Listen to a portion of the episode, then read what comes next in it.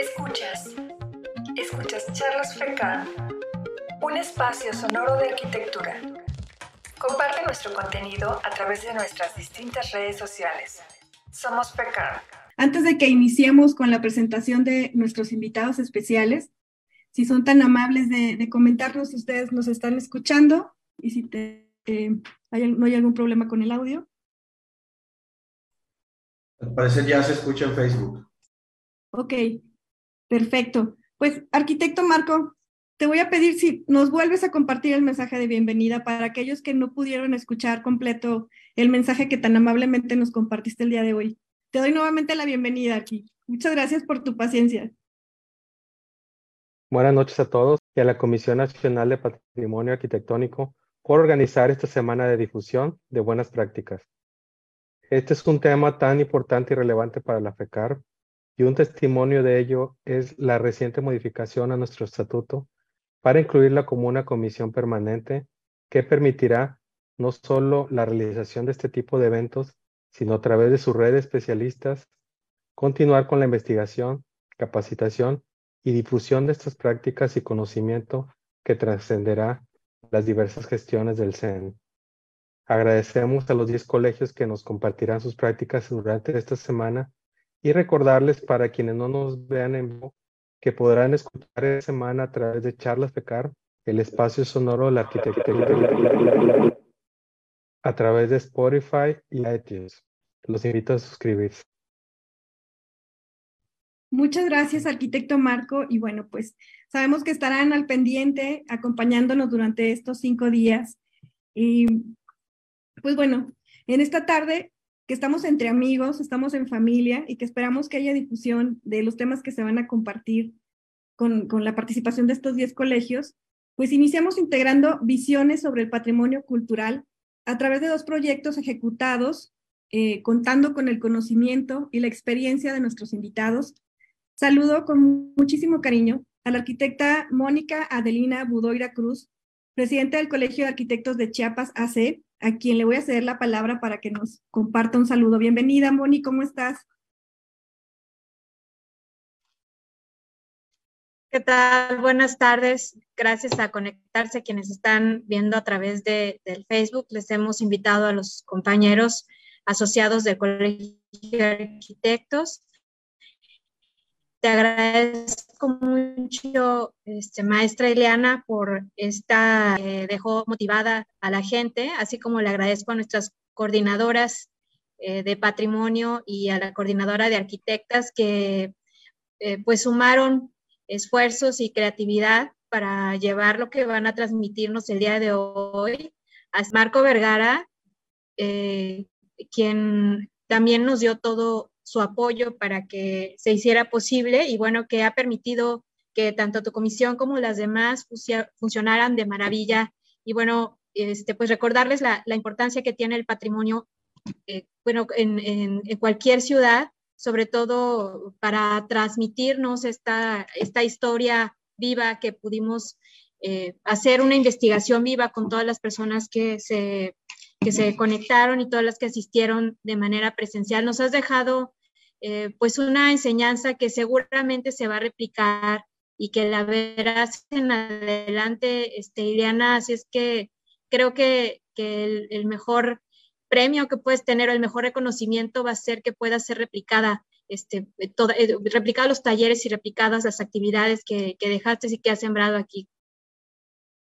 Te agradezco mucho. La verdad es que es el trabajo que hemos hecho en equipo y yo quiero reconocer también al Colegio de Arquitectos Guanajuatenses porque a partir de él hemos impulsado un proyecto a nivel nacional y hemos, eh, lo hemos puesto como ejemplo, ¿no? Entonces, bueno, pues es un mérito de todos y qué padre que esta tarde les estemos compartiendo precisamente esto que hemos estado haciendo. Muchas gracias, Moni.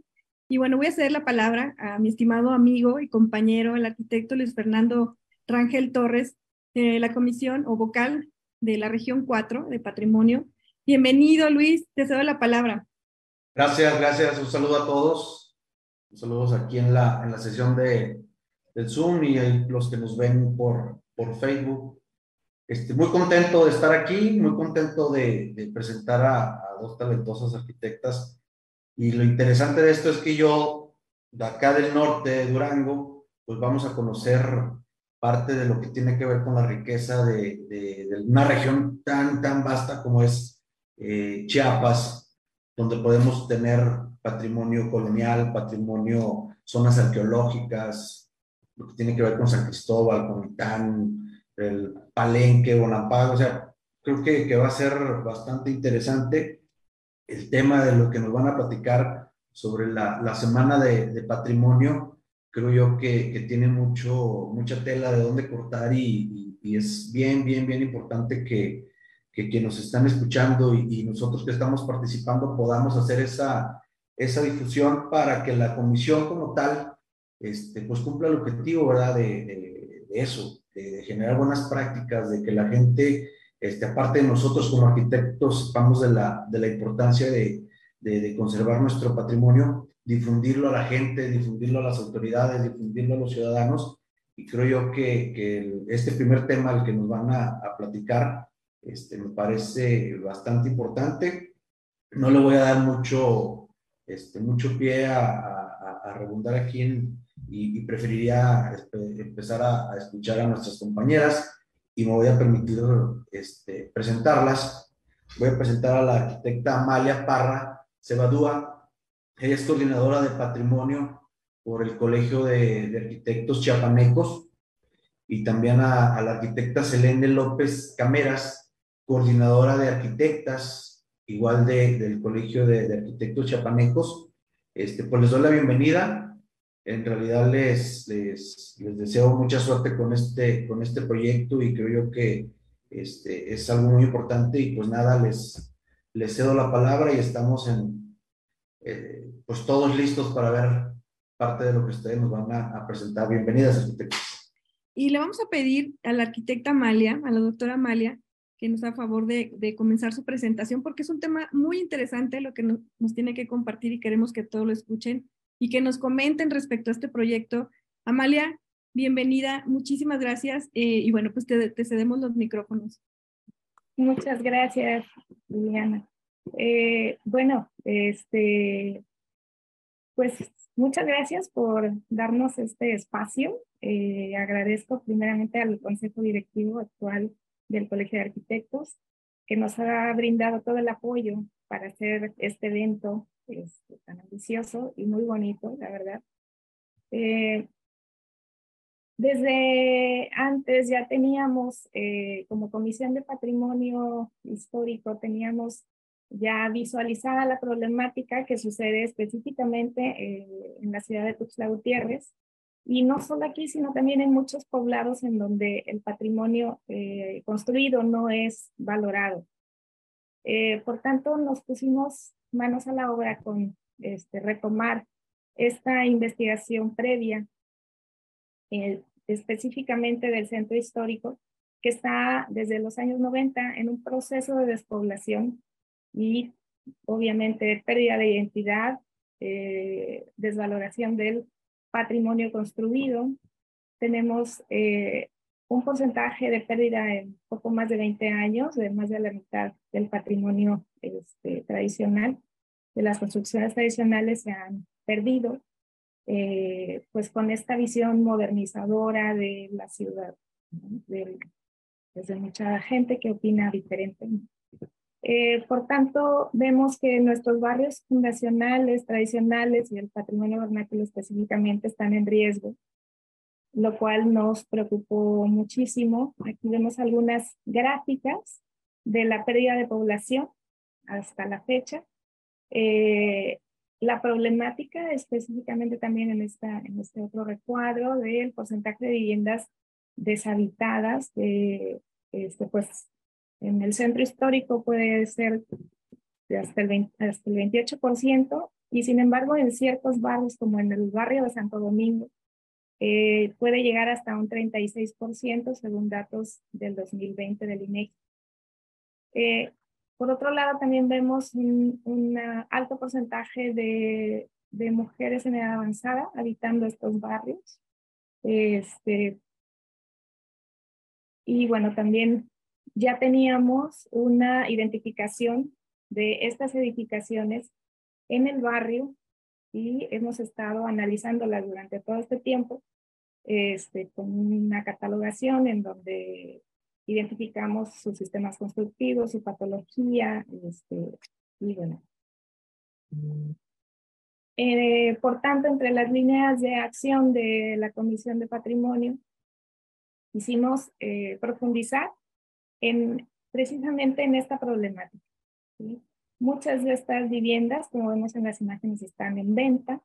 Eh, vemos este, esta, esta imagen este, llena de graffiti, o sea, hay, un, hay una pérdida de, de esta identidad. Eh, y sobre todo también hay una, en esta otra imagen podemos ver este cambio que se está dando en las nuevas construcciones. Aquí había una construcción tradicional, la tiran para crear este tipo de edificaciones que rompen completamente con el tejido urbano. Por tanto, eh, pues quisimos eh, profundizar en estas líneas de acción eh, que van muy en línea con el, la Comisión de Patrimonio de la AFCAR, que es generar pues precisamente este ámbito de reflexión y difusión acerca del patrimonio existente, contribuir en la salvaguarda del patrimonio existente para fortalecer la identidad local, eh, así como cursos de capacitación y talleres para el conocimiento y valoración de estos bienes culturales. Por tanto, eh, nos vimos este, muy entusiasmadas en realizar este evento de la Semana de Patrimonio.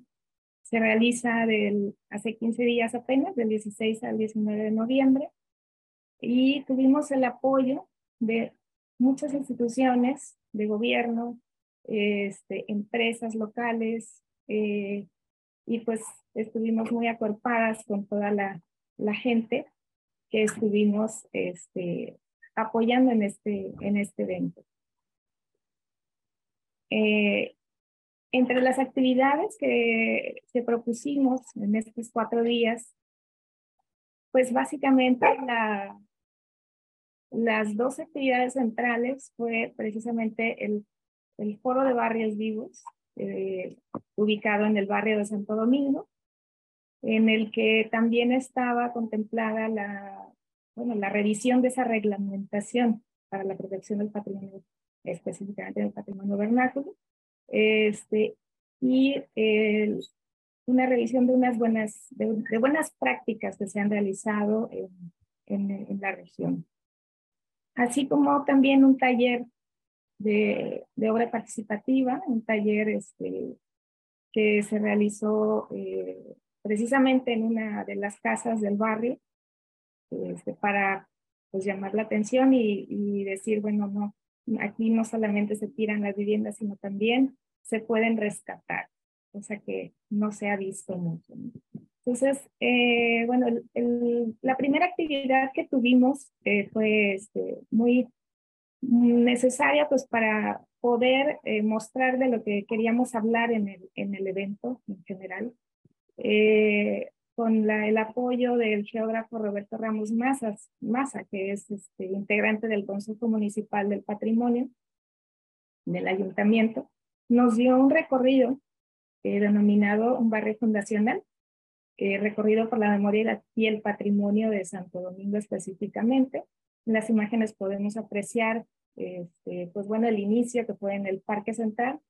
Este barrio se localiza justo al lado del Parque Central de Tuxtla Gutiérrez y estuvimos recorriendo el barrio. Eh, nos explicó el geógrafo este, a todos, obviamente, la, desde cómo se fundó la ciudad, la importancia que que tiene este, la historia que tiene este, estos datos, esta, esta mirada de que sí hay una historia de compartir en, en nuestro centro histórico y en nuestro barrio más despoblado. Entonces vemos distintas imágenes, eh, algunas quizás no tan agradables, otras, este, bueno, precisamente pues para llamar la atención de lo que está pasando en la realidad. Eh, aquí tenemos este, al geógrafo en la primera imagen y atrás está todavía la iglesia de Santo Domingo, la iglesia del barrio, alguna casa tradicional y eh, terminamos precisamente en el parque del barrio Santo Domingo, que se le llama Parque Juárez. En el foro específicamente este, la verdad, eh, muy gratificante contar con la presencia de tanta gente. Eh, los vecinos del barrio, sobre todo, estuvieron eh, muy, muy participativos. Tuvimos la presencia de este, la Secretaría General del Ayuntamiento, la licenciada Carla Burrieta Torresiana, al director del Instituto Ciudadano de Planeación, el ingeniero Alejandro Méndez Castañeda, este, la arquitecta Glenda Harter, en sustitución del arquitecto Emilio Bedrán titular de la Secretaría de Desarrollo Urbano, el doctor Luis Fernando Guerrero Vaca, que nos acompañó durante todo el evento, el maestro Luis Zárate Palacios, quien es el, representante del comité de vecinos, eh, y bueno, la maestra Iliana Diseño, que nos apoyó este, y lideró este proyecto, eh, y su servidora, pues también con esta visión de preocupación de, del barrio. Eh, aquí algunas imágenes del evento. Se realiza, eh, la, gran parte, la, gran parte de este evento se realiza precisamente en el barrio, aprovechando las instalaciones que ya teníamos, que ya tenemos allí.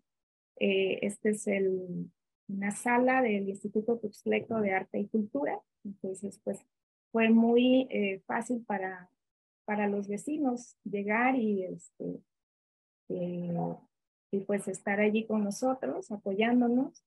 Y fue muy emotivo la manera en cómo este, ellos participaron este, y pues estuvimos eh, compartiendo experiencias junto con los vecinos, con las instituciones. Este, entonces, pues bueno, aquí algunas imágenes de precisamente de este evento. Eh, otro de los recorridos que tuvimos ya al final precisamente fue eh, del arquitecto Manuel Alejandro Centeno Hernández. Este se hace al final eh, para cerrar con precisamente el patrimonio arquitectónico este, de nuestros barrios fundacionales. Se abre un poquito más a la mirada general y no solamente muestra este, el patrimonio eh, tradicional, sino que también eh, nos muestra el patrimonio moderno, que hay mucho en la ciudad, este, que también habrá que darle seguimiento, este, porque también están vendiendo muchos de estos edificios y están, la mayoría están abandonados.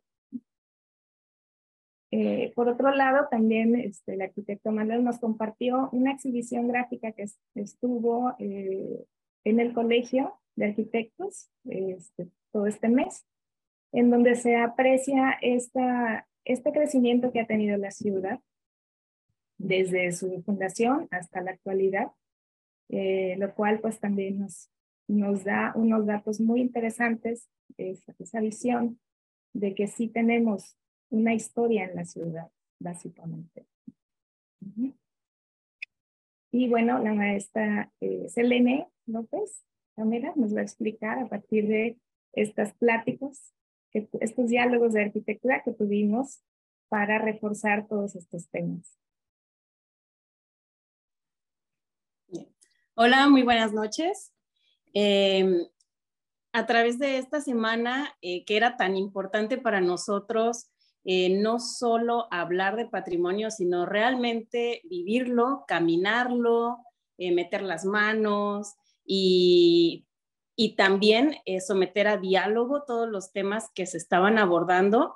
es por eso que surge también la, la, posibilidad de incorporar esta actividad que son los diálogos de arquitectura que la Comisión de Arquitectas venía ya realizando desde el año pasado en el colegio. Entonces nos pareció una excelente oportunidad para poder eh, mantener este formato en el que se invitan a distintos actores que están siendo protagonistas o que tienen una incidencia directa en el tema para poder eh, pues exponer, debatir y eh, lo mejor de todo fue que pues se obtuvieron resultados, ¿no? Y que eso fue eh, algo inesperado.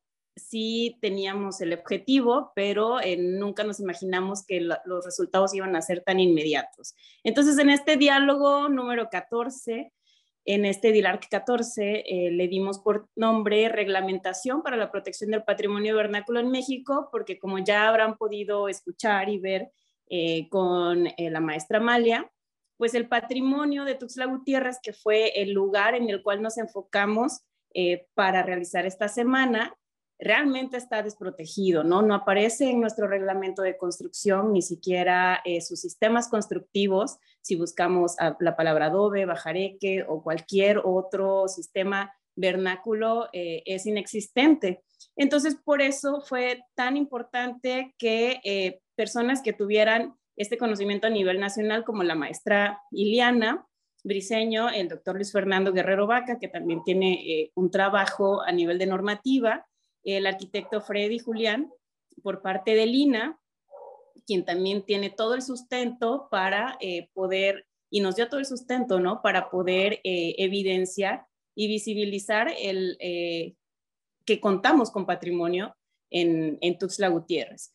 Y por parte de gobierno, pues tenemos por parte de la Secretaría de Desarrollo Urbano al director de control urbano, Evangelino, el ingeniero Evangelino Wilson, quien eh, pues nos abrió las puertas para eh, dialogar y proponer eh, nuevos pues artículos que se puedan analizar para ya poder checar de qué manera se puede evidenciar ya el, patrimonio en esta reglamentación. Y por supuesto también la maestra Amalia con toda la investigación que ya traía con eh, su investigación de, del doctorado.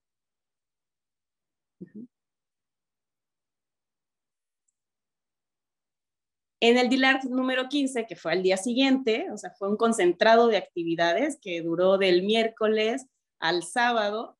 Entonces, por, el día teníamos todas las actividades prácticas de taller y por la tarde todos los, lo, fue el foro, los recorridos y los diálogos.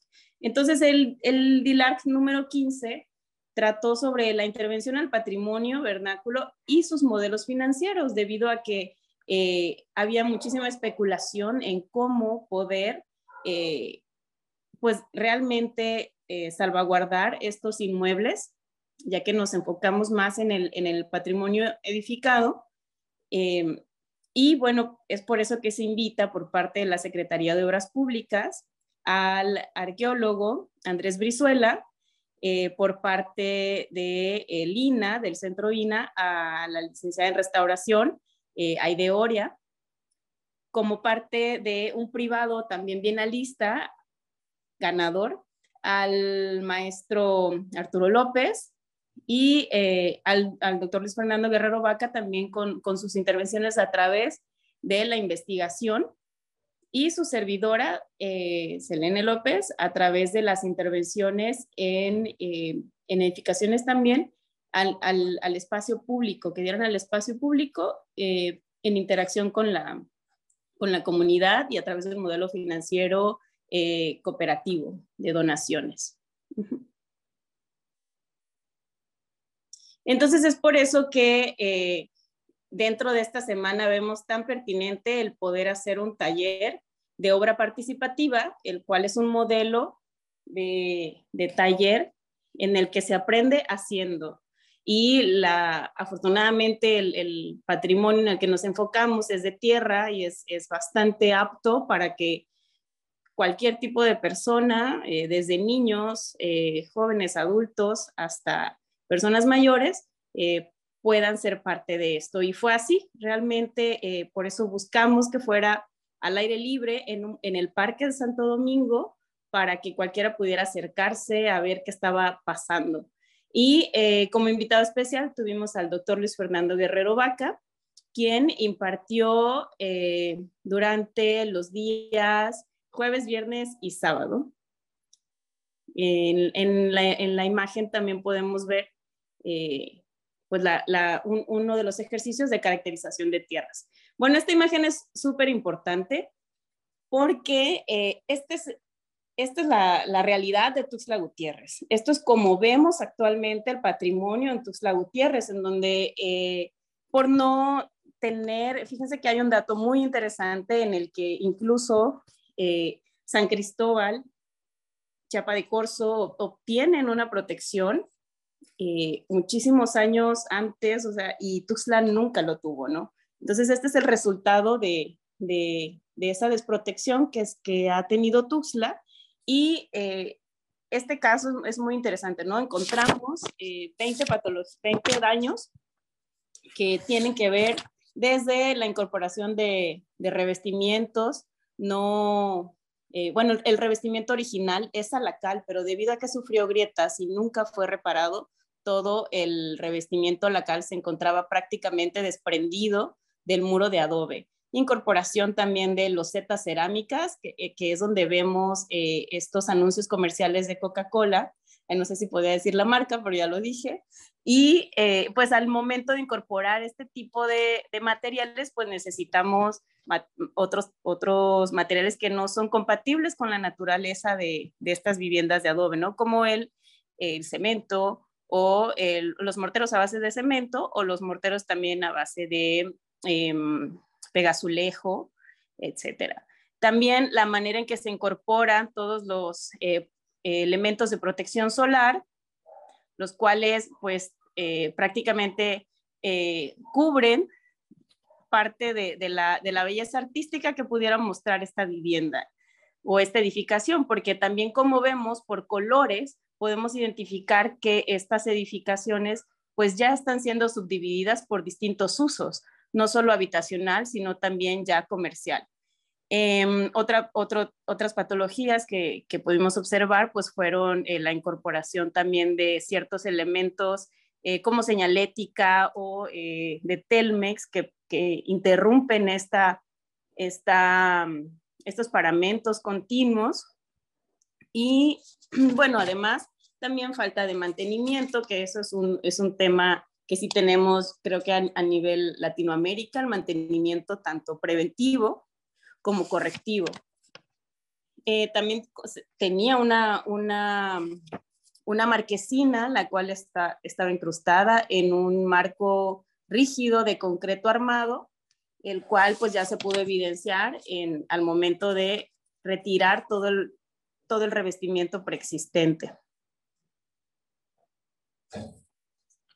Y estas son algunas de las imágenes que nos dejan ver, pues, el muro al descubierto. A mí me encanta siempre hacer una analogía entre el cuerpo humano y eh, las edificaciones. Entonces acá podemos ver los huesos de la arquitectura, ¿no? Que en este caso sería el sistema estructural a, base de adobe.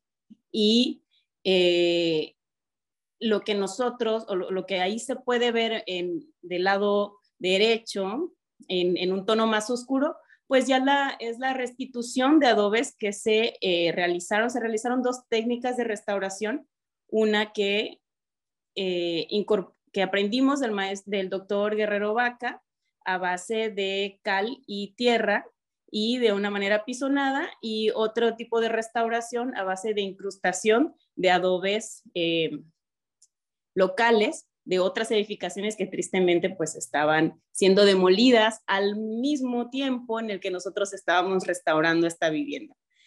Y bueno, ahí parte de algunos, eh, de, algunos participantes eh, de este taller, que en su mayoría pertenecen al, Colegio de Arquitectos, eh, alumnos también como voluntarios, vecinos del barrio, que también siguen hasta la fecha comprometidos y seguimos restaurando la vivienda.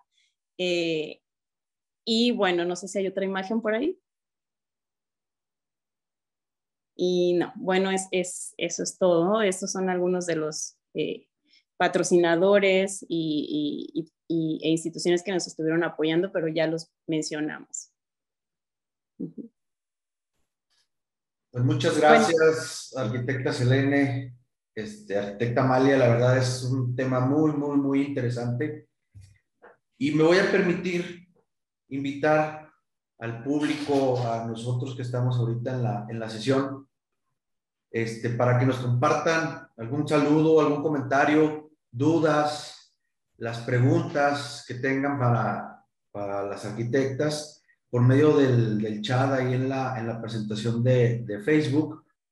Este, aquí les, les daremos lectura, entonces invitarlos y de nuevo agradecer a, a, las arquitectas por tan interesante tema y creo que, que vale mucho la pena replicar estas, estas jornadas, estas semanas de, de, buenas prácticas en, en, todos los estados, porque lo dijeron bien, México es, es este, pues ahora sí que un diamante bruto en, en cuanto a, a, patrimonio arquitectónico y la prueba es que, que por eso tenemos nuestra, eh, nuestro grupo y nuestra red de especialistas y creo que, que aquí vale, vale mucho la pena. Entonces, pues les, les pido a los compañeros si, tienen alguna pregunta, si tienen algún comentario, nos lo, nos lo hagan llegar por medio del, chat. Aquí le, le, daremos salida. También este, las arquitectas podrán, podrán este, leerlo y, y, pues así poder compartir de, de este conocimiento.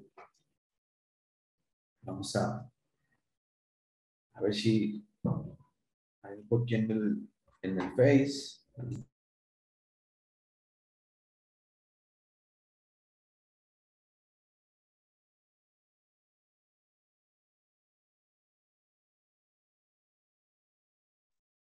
Muchas gracias, arquitecto Luis Fernando. Te perdimos en el micrófono, pero bueno, aprovecho para robarles la palabra y bueno, felicitar a, la arquitecta Mónica por haber apoyado este, este proyecto, que la verdad es que eh, una semana de patrimonio es un gran compromiso, lo estamos viendo nosotros en este momento y esto es en virtual, ustedes lo hicieron presencial. A la doctora Amalia, a la maestra Selene, muchas gracias, porque aparte, bueno, de ser unas grandes especialistas también son amigas muy queridas y bueno, pues yo les quiero manifestar mi, mi así que mi admiración y mi respeto. Ya en un momento comentamos eh, respecto al proyecto, le regreso el micrófono al arquitecto Luis Fernando para que nos, nos platique quién, quién continúa eh, en, esta, en, este, en esta sesión. Adelante, arquitecto. Gracias, gracias, Arqui. Bueno, nada más rápido, este, de Guanajuato, Ada Cortés manda saludos y felicita este, a, las, a las arquitectas por su presentación. Paco Ancheita, eh, Froilán Antonio Mascosa también, excelente presentación. Juan Antonio Reyes Marín también, este, por aquí hace sus comentarios. Y me voy a permitir, en base también al comentario de, de, Antonio, presentar a nuestro, a nuestro siguiente invitado, es este, el arquitecto José Manuel Trigos López. Él es presidente del Colegio de Arquitectos del Estado de México. Y creo yo que el, el tema que trae es, es, bien, bien importante y bien interesante. Yo muchas veces aquí en, en la ciudad de Durango y muchos estudiantes y, y gente, este, ahora que usuarios, nos decían, bueno, y un manual para conservar un, algo, denos una herramienta para, para nosotros los que estamos interesados y que a lo mejor no, no tenemos tanto expertise en esto. Y creo yo que ahí entra, entra muy bien el, el siguiente tema y se liga con, con la jornada que, que había manejado aquí las arquitectas, porque al final creo yo que es toda una sinergia. Entonces, este, me voy a, permitir dar, cederle la palabra al arquitecto José Manuel Trigos López, les digo, presidente del Colegio de Arquitectos del Estado de México, y quien va a tener a bien presentarnos el segundo tema, que es el manual para la preservación y conservación de inmuebles y muebles. Arquitecto, adelante, te hacemos la palabra y este, pues, estamos aquí para, para escucharte. Muchísimas gracias, estimado arquitecto. Muy buenas noches a, todas y todos.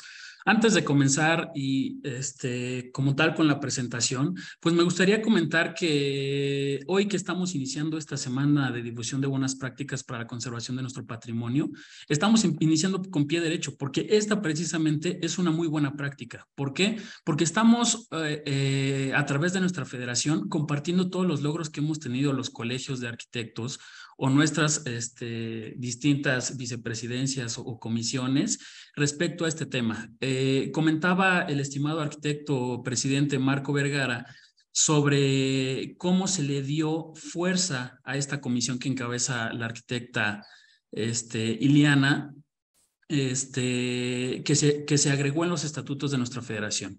Esto lo celebramos porque finalmente estamos eh, prácticamente en conexión y acuerdo todos los colegios del, del, país. Estamos hablando de que los 79, bueno, antes eran 78, ya son 79, todos nuestros colegios estuvimos de acuerdo en aprobar esta comisión junto con otras otras que están haciendo lo propio, ¿no?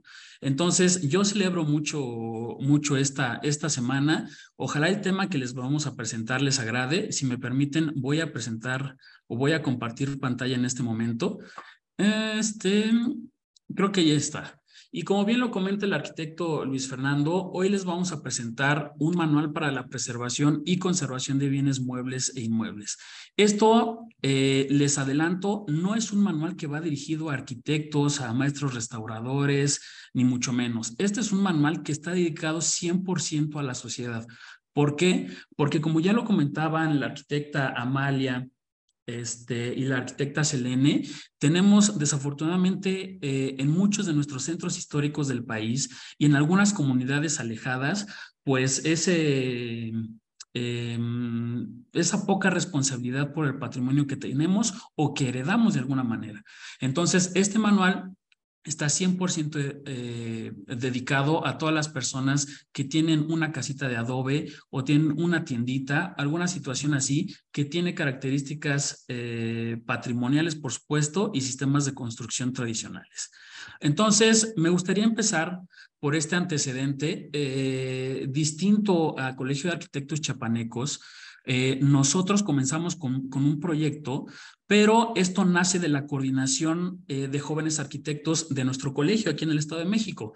El proyecto que les presento como antecedente únicamente fue la construcción de una capilla del Sagrario del siglo XVII en una comunidad que se llama San Andrés Ocotepec, en Tejupilco, aquí en el Estado de México.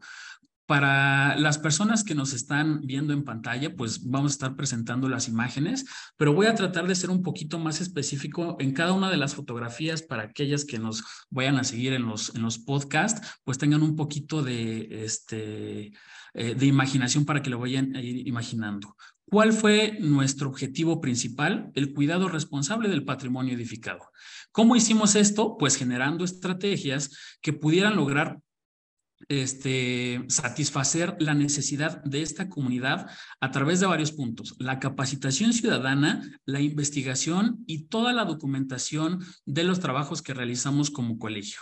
Entonces, estos son los, los puntos con los que partimos y, uh, déjenme ver, y eh, este proyecto que les comento se desarrolla en cuatro puntos esenciales. El primero, el análisis obviamente del sitio, del inmueble en particular y de todos los elementos arquitectónicos. En la parte derecha de la pantalla tenemos prácticamente la fachada del inmueble que nosotros tuvimos la oportunidad de, intervenir o más bien de agregar el espacio que les hacía falta. Tenemos una fachada completamente barroca, esto por sus características, que ustedes saben que esta situación se dio por ahí eh, a partir del siglo XVI con la llegada de los españoles aquí a México y ellos empezaron a través de las diferentes órdenes religiosas a construir diferentes templos. Entonces, tenemos en pantalla una fachada con dos cuerpos y un remate. ¿Cómo sabemos que es una fachada barroca? Recuerden ustedes que la máxima aportación del barroco a, la arquitectura mexicana, si lo comento así, es, es la pilastra estípite.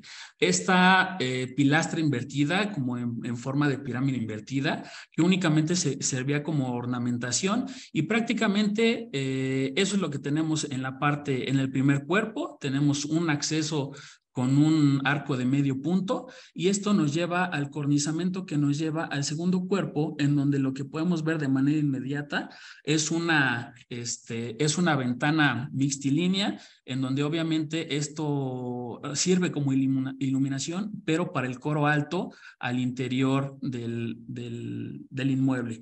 Y únicamente tenemos por ahí un perdón, un remate este, rectangular en la parte superior y este lo, corona por ahí una pequeña hornacina con San Andrés Ocotepec.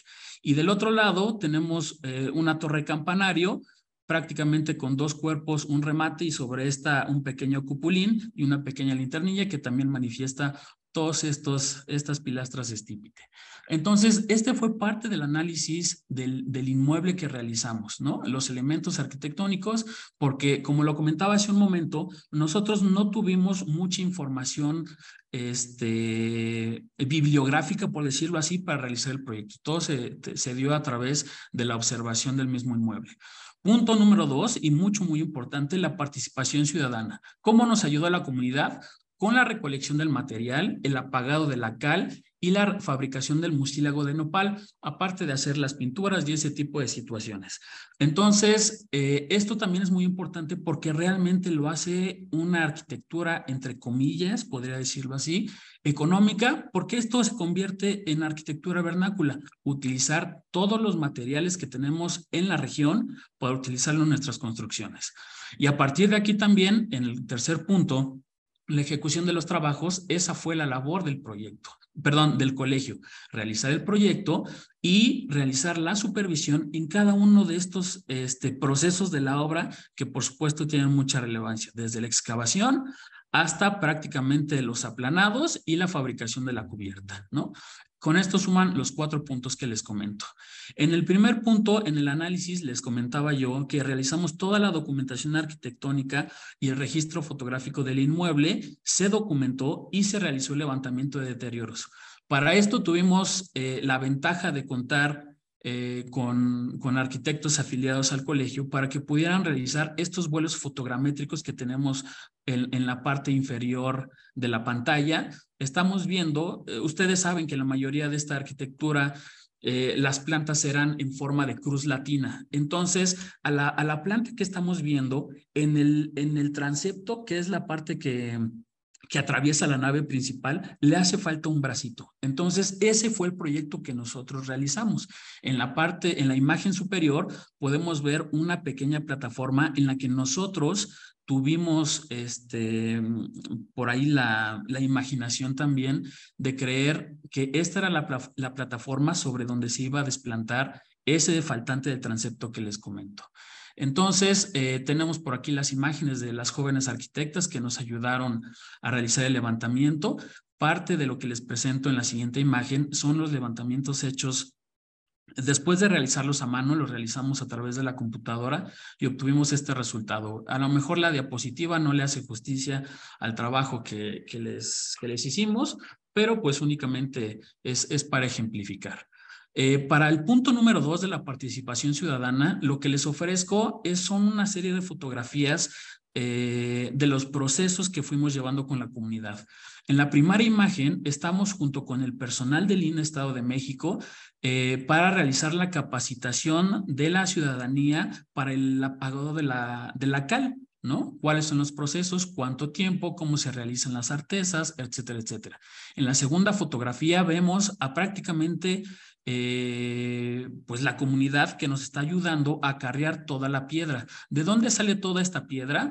En, en Tejupilco, por ahí tienen eh, un pequeño, tenían un pequeño cerro que era el, el, cerro, eh, no me acuerdo cómo se llama el cerro, pero el río chiquito que explotó y empezó a tirar un montón de piedra. Entonces fuimos seleccionando también cada uno de los, de los elementos que íbamos a colocar para el levantamiento, primero de, las, de la cimentación y después de los muros. Eh, nos ayudó también la comunidad a la creación de las artesas. La misma comunidad también, en la última fotografía les muestro cómo ellos fueron acarreando también todo el nopal eh, por donde se, se, obtuvo el mucílago que vemos en la, en la imagen siguiente.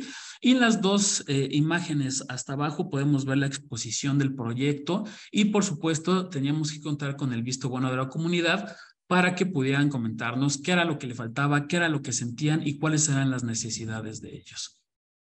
Para el tema de la ejecución de los trabajos, también les presento una serie de imágenes de cada uno de los elementos, podríamos decirlo, importantes, desde la excavación hasta, bueno, antes de la excavación, de la cimentación, un punto muy importante es que eh, recuerdan la primera fotografía en donde se veía una plataforma y que ahí creíamos que era en donde se iba a desplantar esta, esta parte del transepto, pues descubrimos una serie de, restos por ahí óseos eh, al momento de generar la excavación a, a 1.20, si mal no recuerdo.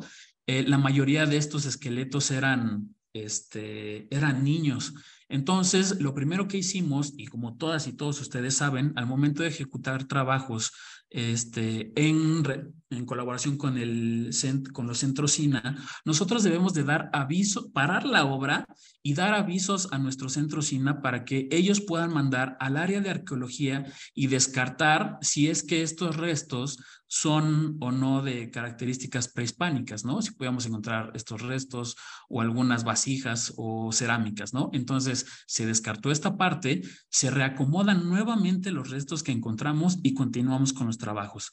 Vemos una plantita ahí del proyecto que estamos realizando, cómo se genera la cimentación eh, con estos este, sistemas constructivos tradicionales del pegado de la piedra a través de la mezcla de cal, arena y baba de nopal para, como, como aglutinante. Y también dentro de las excavaciones encontramos por ahí unas rocas con ciertas características que las decidimos dejar como testigos o como ventanas arqueológicas de la existencia de, de algunos elementos por ahí. Entonces pasamos por ahí al tema de las ventanas también que fueron fabricadas y un tema interesante, pues fue finalmente la cubierta que fue en forma de bóveda, en donde realizamos todo el acomodo del, del tabique para poder alcanzar este claro que era por lo menos de 5 metros. Entonces, en las últimas fotografías les presento el, el resultado final de cómo quedó nuestra capilla y algo que siempre comentamos es que no importan los metros cuadrados que tengamos. Finalmente es un proyecto que nace eh, de las necesidades de la sociedad. Entonces, eh, como arquitectos, creo que ese debe de ser nuestro deber, atender finalmente una necesidad de la población. Este también es el resultado eh, eh, al exterior de nuestro templo. Vemos cómo está generando un contraste tremendo con lo que tenemos actualmente. Sin embargo, algo que es de mencionar, ustedes alcanzan a ver en la parte posterior uno de los contrafuertes. En ningún momento nosotros generamos este algún contacto con el inmueble del siglo XVII, ¿no? Prácticamente lo dejamos libre para que trabajaran distintas las estructuras, pero esto también sirve como testigo eh, de, toda esa, de todos esos procesos constructivos tradicionales que tenemos. Y algo que también comento y celebro, por supuesto, es que nuestra federación cada dos años eh, festeja una Bienal Nacional de Arquitectura Mexicana. Tuvimos oportunidad de generar nuestras propuestas, enviar nuestras láminas, y no fuimos premiados, desafortunadamente. Eh, estábamos compitiendo con grandes proyectos en la República Mexicana. Sin embargo, les puedo comentar que ya aparece en el, libro de la Federación y de una bienal a nivel nacional, pues es de gran satisfacción. Eh, está en la fotografía la arquitecta Mariana Merari, eh, también perteneciente a la Coordinación de Jóvenes Arquitectos. Aunque yo me veo grande, también pertenezco a esa comisión, no tengo más de 35 años, entonces, pues es un, es un logro que, de lo que nos sentimos muy orgullosos. Y como y con todo este antecedente, les eh, decidimos generar un manual para la preservación y conservación de bienes muebles y inmuebles. ¿Por qué? Porque finalmente la comunidad tiene esa responsabilidad de cuidar todo el patrimonio que se les encarga. Entonces, ellos tuvieron a bien contactar a los especialistas, en este caso al Centro AINA o al Colegio de Arquitectos, para realizar de manera correcta sus trámites. Ahí nace, ese es el punto esencial del nacimiento de este manual. Entonces, a, esto se suma el sismo de 2017. Ustedes recuerdan que la Secretaría de Cultura este, en distintos estados, pues realizó estos conteos para saber las pérdidas del patrimonio edificado eh, en nuestras comunidades. Y este, pues a raíz de eso, eh, junto con empresarios, algunos colegios, algunos colegas interesados en este tema, pues decidimos eh, tratar de generar un, eh, más bien recobrar el sentido estético y funcional de todas nuestras edificaciones eh, para que la sociedad los pudiera este, usar para el bien. Entonces, en la parte de abajo, lo que nosotros, la estrategia que también nosotros realizamos fueron en el siguiente sentido. La primera, crear infografías de toda la riqueza arquitectónica que tenemos en nuestro Estado de México. Tenemos algunas características y fotografías, en este caso, el ex convento de Acolman, este, que está por aquí en, en, el Estado de México, También tuvimos a bien generar eh, algunos talleres de capacitación, no de sistemas tradicionales, más bien algunos aspectos tecnológicos de lo que se usa en el patrimonio arquitectónico, ¿no? El uso de, y el vuelo de drones, por ejemplo.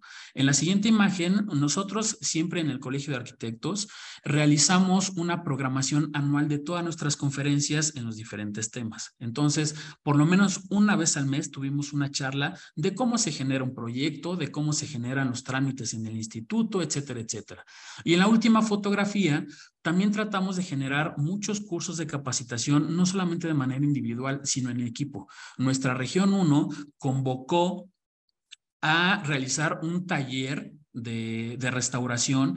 En este caso, la sede fue eh, en Tlaxcala para este inmueble que tenemos por acá abajo y participamos varios colegios de la región 1, ¿no? Entonces, eso amalgama muy bien todas las prácticas que estamos realizando y pues para rematar tenemos la presentación del manual que muy amablemente también la arquitecta Iliana nos hizo favor de acompañarnos y darnos opiniones a través este, eh, de los micrófonos para con nuestros asociados y algunas universidades, por supuesto. Este trabajo lo realizamos, como lo comenté hace ratito, con algunos ah, amigos empresarios. En este caso fue Fase Cero Inmobiliaria y Construcción, quien dentro de su haber cuenta con varios especialistas y el colegio también realizó muchas aportaciones. ¿Cuál es el objetivo, estimadas y estimados asistentes? Difundir, promover y brindar a los propietarios, eh, insisto, son los esenciales, eh, apoyo técnico para la conservación y preservación de inmuebles históricos a través de información y orientación para la realización de trabajos de mantenimiento de fácil ejecución. Nuestro colegio no promueve la autoconstrucción, pero sí promueve la asesoría a la ciudadanía, ¿no? Con estos procesos, este, insisto, de, de mantenimiento fácil. ¿Qué es lo que buscamos? Comunicar a la sociedad sobre el valor y el significado cultural de los inmuebles históricos y lo que contienen. Por eso también es un manual para bienes muebles. ¿Cuál es el contenido? Va sobre ocho puntos que los voy a mencionar en, esto, en esta siguiente lámina. La primera, la conceptualización. En este punto establecemos conceptos generales relacionados al patrimonio cultural. ¿Qué es un monumento histórico? ¿Qué es un monumento normal? ¿Cuál es el patrimonio tangible e intangible? Etcétera, etcétera. En el punto número dos, eh, ¿cuál es la importancia del mantenimiento? Eh, cómo conservarlo, etcétera, etcétera. En el 3, los trabajos propios del mantenimiento del bien inmueble. En este apartado van a encontrar algunas fichas técnicas para los trabajos en muros, en pisos, en plafones, en cubiertas, en, en maderas, este, etcétera, etcétera. Para los trabajos de conservación en el bien inmueble, pues ya estamos dando algunos detalles de qué es lo que se tiene que hacer, por ejemplo, en los retablos, ¿no? Cómo se debe dar ese mantenimiento o a todas las imágenes que también cuentan, con las que cuentan todos nuestros templos o algunas viviendas, por supuesto. Para eh, el siguiente punto tenemos las preparaciones en donde presentamos cómo generar lo que comenté hace ratito, cómo generar la pintura, cómo generar eh, este, el mucílago de nopal, eh, qué otra cosa por ahí, el apagado de la cal, etcétera, etcétera. Para las recomendaciones de mantenimiento, que es el siguiente punto, eh, mencionamos cuál es la periodicidad que nosotros estamos tratando de generar a manera de recomendación para que le den a sus espacios o a sus inmuebles. Y un punto muy importante, los riesgos del patrimonio cultural.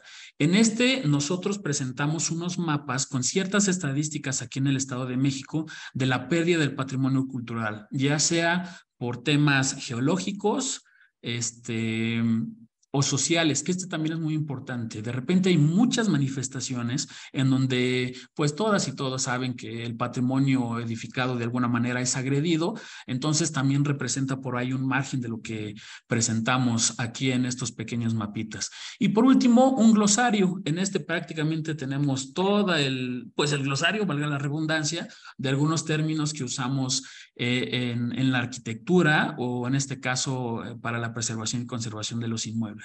Esta es la portada de nuestro manual. La tenemos prácticamente en físico. Ojalá que alguna o algún interesado a través de la plataforma de Zoom o de las redes sociales que nos está eh, escuchando, eh, pues nos pueda solicitar alguno y con mucho gusto se los mandamos, se los regalamos o si son un poquito más tecnológicos, también lo tenemos de manera digital. Ojalá este, podamos generar alguna estrategia para hacérselos llegar sin ningún problema.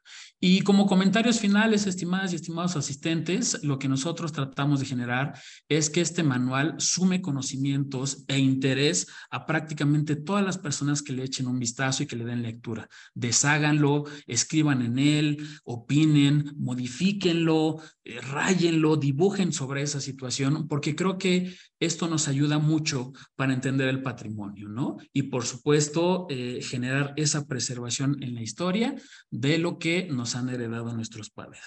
Yo creo que, que sería cuanto, eh, estimadas y estimados colegas, este, creo que es muy importante como lo vimos también en la otra, en la otra presentación, eh, cuán importante es generar estos, estas alianzas entre el gobierno, los profesionistas y los, y los gremios que tenemos la oportunidad de representarlos, eh, también el sector empresarial es muy importante, la academia también, muchos de nuestros arquitectos son docentes y debemos de tener esa misión de transmitir que no solamente estamos dedicados a construir grandes edificaciones, sino también a conservar lo que nos han heredado. Y por último y mucho más importante, que estos trabajos se, se conviertan en arquitectura social, ¿no? Trabajar por resolver alguna necesidad de la comunidad, ciudad, pueblo o lo que sea en donde nos encontremos. Esto y cuanto, estimadas y estimados colegas. Arquitecto José Manuel, este, definitivamente un, tema muy, muy, muy interesante. La verdad, personalmente te, te felicito. Creo que, que, vale mucho la pena el generar estos, estos documentos, estas, estas herramientas, digo yo, y, más, como lo dijiste, que no es tanto como para el, conocedor, para el arquitecto, para el restaurador, sino para, para el, la gente, para el propietario, ¿no? Eh, me voy a permitir solo leer así muy rápido de, Joel Cruz, Juan Antonio Reyes, pues felicitan a, a la arquitecta Mala, a la arquitecta Selene, igual al, al, arquitecto José Manuel por, por sus valiosas presentaciones. Arquitecta Iliana, no sé si también este, tengas por ahí algún, algún comentario. Ahorita eh, hay una pregunta de, de Ada Cortés, la, la, leeremos para que también tengan a bien este, los participantes pues, eh, exponer sobre esto. Claro que sí, muchas gracias. Y bueno, en principio felicitar al arquitecto Manolo Trigos, el trabajo que están haciendo a partir del Colegio de Arquitectos del Estado de México y la región 1, porque no sé si ustedes vieron el programa, en el programa de, de, la Semana de Patrimonio contamos con la participación activa de los colegios de la región 1 y nos damos cuenta a través de la exposición del arquitecto Manolo que, bueno, no solamente cada colegio tiene un proyecto, sino que interactúan entre ustedes mismos y la verdad es que eh, eso es muy valuado, eh, tiene mucho valor en el sentido de que están compartiendo información y están reforzando, eh, en este caso, bueno, aparte de, de, los lazos gremiales, bueno, pues también eh, la, la, parte de compartir el conocimiento, ¿no? Bien decimos nosotros que hay que poner el conocimiento en movimiento y creemos que la región 1 pues lo está haciendo, al igual que la región 3 eh, representada hoy por el Colegio de Arquitectos de Chiapas, que estos temas eh, tienen relación en, eh, entre ellos, ¿no? Estamos hablando de la participación de nosotros como profesionistas eh, que, que, pertenecemos a un colegio de arquitectos y la interacción que tenemos con la sociedad civil, y en este caso es para llevar a cabo actividades de conservación y mantenimiento en el patrimonio edificado. Así que, bueno, pues felicidades a ambos. Y aprovechamos eh, que hay eh, unas preguntas para el Colegio de Chiapas, igual en el orden en el que nos las están compartiendo. Eh, para el Colegio de, de, Chiapas menciona Mari Carmen Sego que qué tan conveniente es colocar geomalla en este tipo de muros de adobe para recibir el aplanado de cal, arena y mucílago de nopal. Una pregunta que la verdad le va a dar muchos, muchos escalofríos a, a varias personas, así que bueno, coméntenos, Cuéntenos de qué se trata esto de la malla y si es conveniente, muchachas, por favor.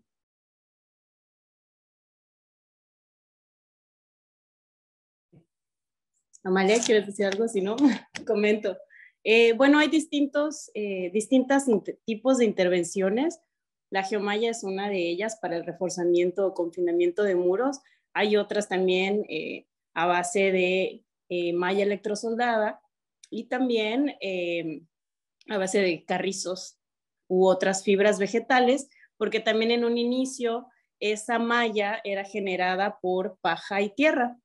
En, algunos, en algunas eh, edificaciones era una paja en sentido vertical y en sentido horizontal para generar esa, esa tracción del muro estructural. ¿no? pero eh, yo, a mí me gustaría citar eh, a la ex, coordinadora de la red Proterra, quien tiene una amplia investigación en cuanto a la comparación de estos sistemas constructivos y el que está mm, pues mayormente asegurado es el de la malla electrosoldada.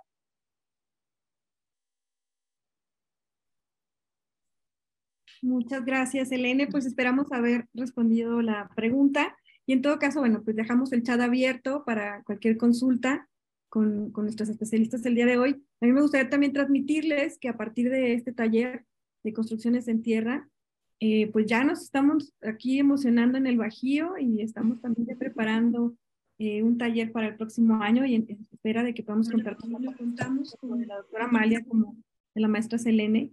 Esperamos así sea. Arquitecto Luis Fernando, te eh, comparto el micrófono. Gracias, gracias. Bueno, primero, este, pues lo que es la tecnología y, el contacto. Tenemos saludos de Puebla, de Chiapas, de Oaxaca, saludos de Acapulco, de Baja California, de Durango. Este, y bueno, en, la transmisión en Facebook, nos, eh, por ahí, Ada Cortés Miranda pregunta, aquí para, para las arquitectas Amalia y Selene, dice, ¿de qué época son los barrios originales de la fundación de Tuxtla? Esa es la, la pregunta este, pues no sé si... Gracias, arquitecto. Eh, bueno, la ciudad en sí tiene su fundación fechada en 1560. Entonces, a partir de allí, eh, obviamente del centro se va expandiendo y estos son los primeros cuatro barrios. Eh, comentan que al menos 400 años sí que tienen, este, aunque eh, estos cuatro primeros barrios han, ido, han sufrido ciertas modificaciones, eh, a excepción del barrio Santo Domingo, que mantiene su iglesia, su atrio. Este, los otros tres han sido eh, bastante modificados, aunque continúan este, las edificaciones tradicionales, o se han movido más bien las, las iglesias originales. Gracias. Gracias, gracias aquí. Este, bueno, hay mucha inquietud en, aquí en Facebook acerca del, del, manual, de cómo poderlo compartir. Entonces, este, pues yo creo que como dijo el arquitecto Manolo, que nos platique de algún, algún esquema o, a través de, de la red de, que estamos generando aquí con los, con los vocales de cada región, no sé, pero comentarte Manolo que sí hay mucha, mucha inquietud y, y de que se pueda compartir el, manual con los compañeros. Con todo gusto. Eh, el manual tiene un costo de 5 mil pesos. Eh, la idea es que podamos, no es cierto. No, eh, les comentaba que hay dos maneras de obtenerlo. La primera, este, pues obviamente si quieren el manual en físico, este, pues ya veríamos cómo, cómo generar el, el envío. No tenemos inconveniente en hacerlo llegar a cualquier parte. Este, yo también creo que eh, quizá el medio pudiera ser nuestra, nuestra federación, arquitecta María Iliana, para que podamos hacerlo llegar. Pero si lo quieren de manera digital, pues también lo, para quienes sean asociados a sus colegios y tengan de, primera mano el manual, pues se los hacemos llegar a, sus, a, la, a, la, arquitecta y yo creo que ella lo podrá hacer llegar a los vicepresidentes, de ahí a los presidentes y de ahí a sus asociados. Y si no están eh, afiliados, pues con todo gusto eh, envíenle eh, eh, un, un correíto a la arquitecta eh, Iliana, este, que seguramente se los pondrá por aquí, o al de su servidor, con copia a su servidor, este, para que también podamos hacer, pues de manera personalizada, la, este, el compartir la información, ¿no? Entonces, este, ¿cómo le hacemos para compartir los chats? No sé si los, si los Ahora pedimos. Bloqueemos por ahí en, redes sociales, por aquí en Zoom. Dejamos el correo de la Comisión de Patrimonio y del colegio, si te parece bien, en, en, la, en las páginas, porque aparte compartirles que estamos transmitiendo tanto en la página de la Federación, en la de Jóvenes Arquitectos y de Arquitectas FECAR. Les agradecemos a todos los que nos están acompañando a través de estas diferentes plataformas. Y bueno, vamos a dejar eh, los correos para que se contacten con nosotros, porque también existe la inquietud si está en formato digital arquitecto. Ya está siendo eh, ahora sí que demandado. Yo no sé si no lo tienen y si no lo tienen, habría que pensarlo para que podamos llegar a más personas, porque si bien como lo mencionas, nos puede servir de herramienta para quienes de alguna manera estamos involucrados, pero me parece que para amas de casa, para personas que trabajan en la construcción, sería muy útil que él se pudiera eh, hacer llegar de manera digital, ¿no? Digo, para en verdad eh, trascenderlo, porque es un proyecto muy interesante. Muchas felicidades y bueno, te lo dejamos como idea. No, ya, ya está listo. A eso me refería con los correos electrónicos. Ah, excelente. Ah, okay, para, para podérselos llegar a, hasta donde gusten y manden de manera, como dice, eh, nos acompañan aquí en, la plataforma de Zoom eh, miembros de los colegios y presidentes que van a estar con nosotros esta semana y eh, de Juan Antonio nos menciona que sí, que es una muy buena idea el formato digital. Y bueno, Está pues, listo. Muchas gracias. Pues así le hacemos, igual y, pedimos que nos apoyen poniendo los correos. Yo quisiera agradecerle a Almadelia Nava López, que nos dice que es un excelente programa. Gracias a ti, Almadelia, por acompañarnos el día de hoy. Y esperemos que nos acompañen toda la semana, que nos apoyen a compartir también eh, este, el programa de, que tenemos para la semana de difusión y que, bueno, pues pongamos el conocimiento en movimiento. Y la región 1 y la región 3 trajeron porra, porque está el presidente del Colegio de Arquitectos del Estado de Oaxaca, el arquitecto Eric, eh, saludándolos y felicitándolos por la participación de hoy. Desde Acapulco, nos acompañan también desde Atlixco, Puebla, ya aquí preparando motores para cerrar la semana con el arquitecto Bernardo que nos va a acompañar eh, con su presentación en representación del Colegio de Arquitectos de Puebla. Muchas gracias, arquitecto. Y bueno, pues a nuestra querida Edna, que también va a estar en la semana que nos dejó un mensaje. Arquitecto Luis Fernando, si gustas compartir mensajes o si ustedes quieren hacer una pregunta, bueno, pues adelante, quienes nos acompañan aquí en la plataforma de Zoom.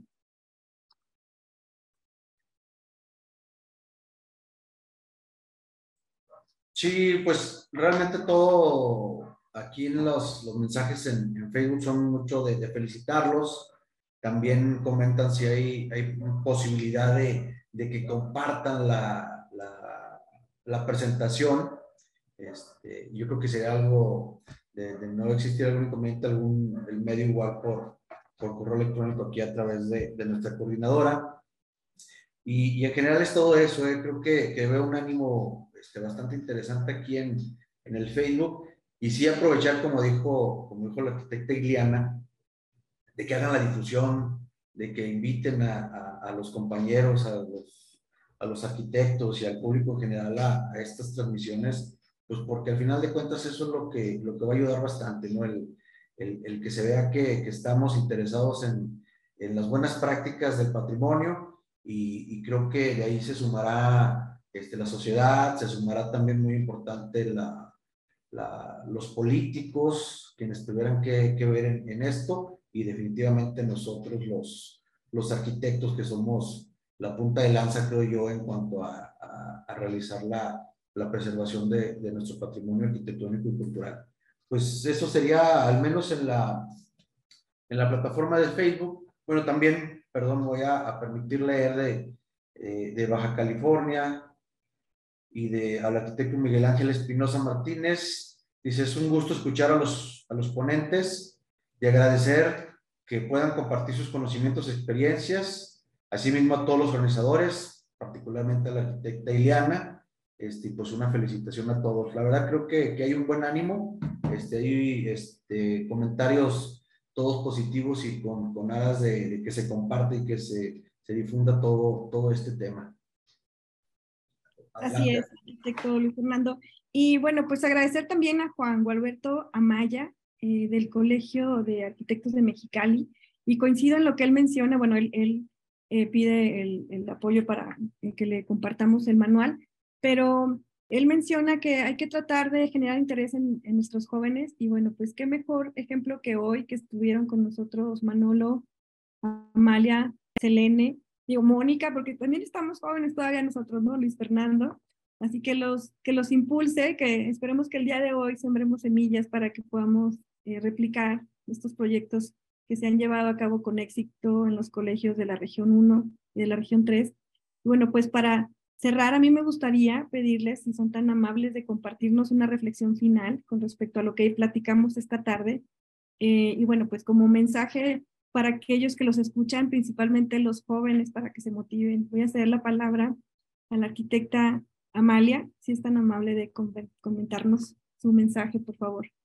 muchas gracias, Liliana. Eh, pues yo creo que me quedo con con la parte de la participación ciudadana, como creo que coincidimos este, con el arquitecto Manolo, eh, esa interacción y además eh, cómo se suman, o sea, cuando, cuando ponemos una, una semillita ¿no? este, en estos trabajos, vemos eh, muchísima gente que realmente le interesa este, este patrimonio que, pues, que mucha gente no lo ve pero eh, la sociedad sí que está interesada, entonces simplemente basta este, con poner el, el, dedo allí en el renglón para eh, poder hacer cosas. Yo creo que tenemos mucho que hacer y esto es solo el inicio de, de mucho trabajo por hacer para poder verlo este, y que se manifieste en nuestras ciudades y poblados.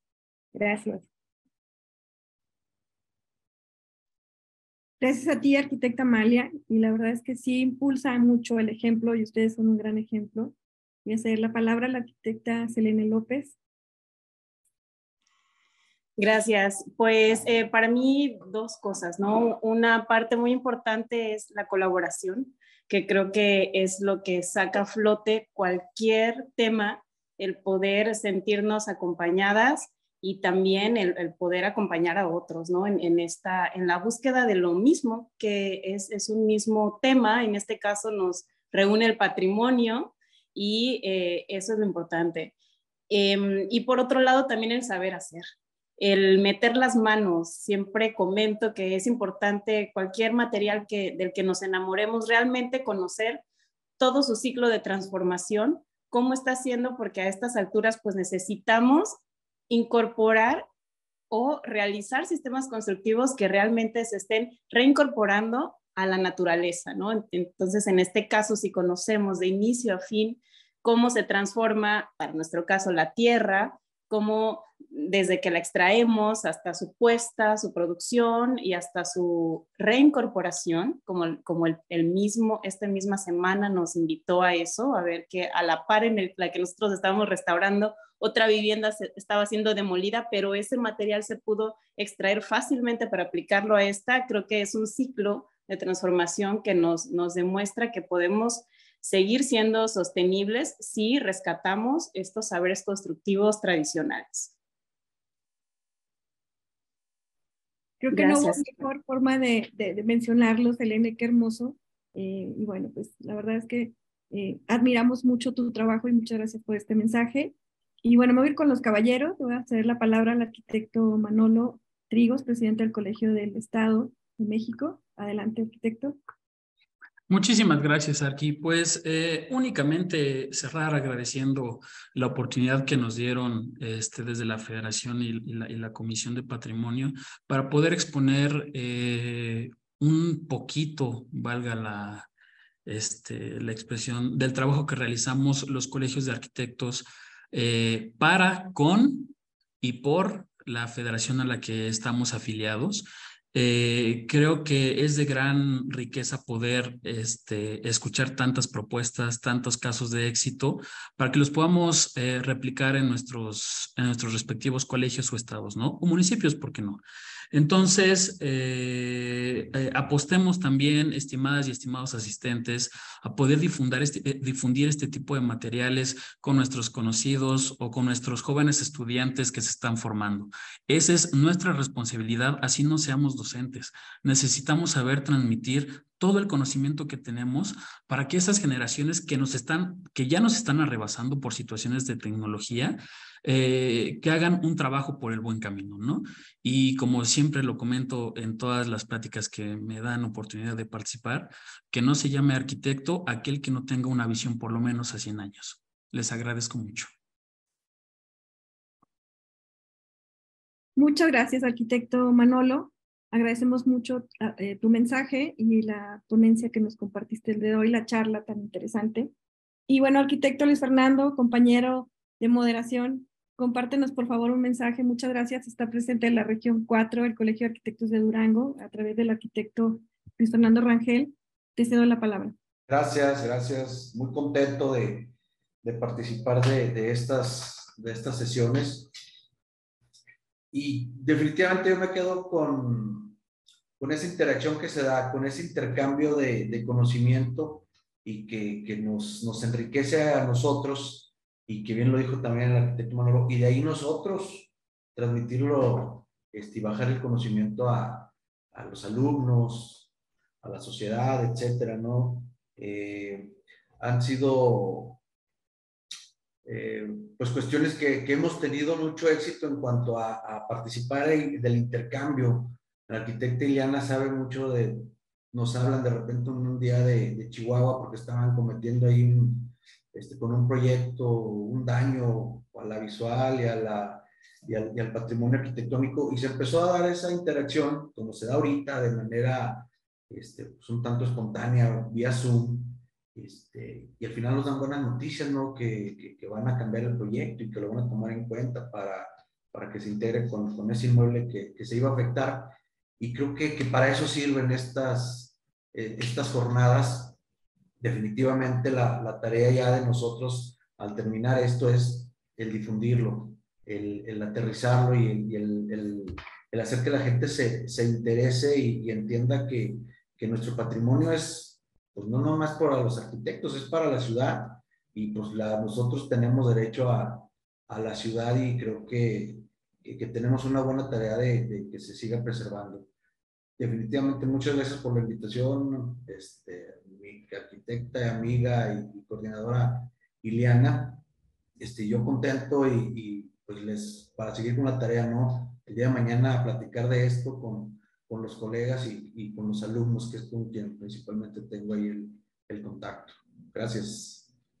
Al contrario, muchas gracias. Y bueno, también agradecimiento a nuestros compañeros de Zoom, que esperamos sigan siendo compañeros hasta el final, que es el viernes.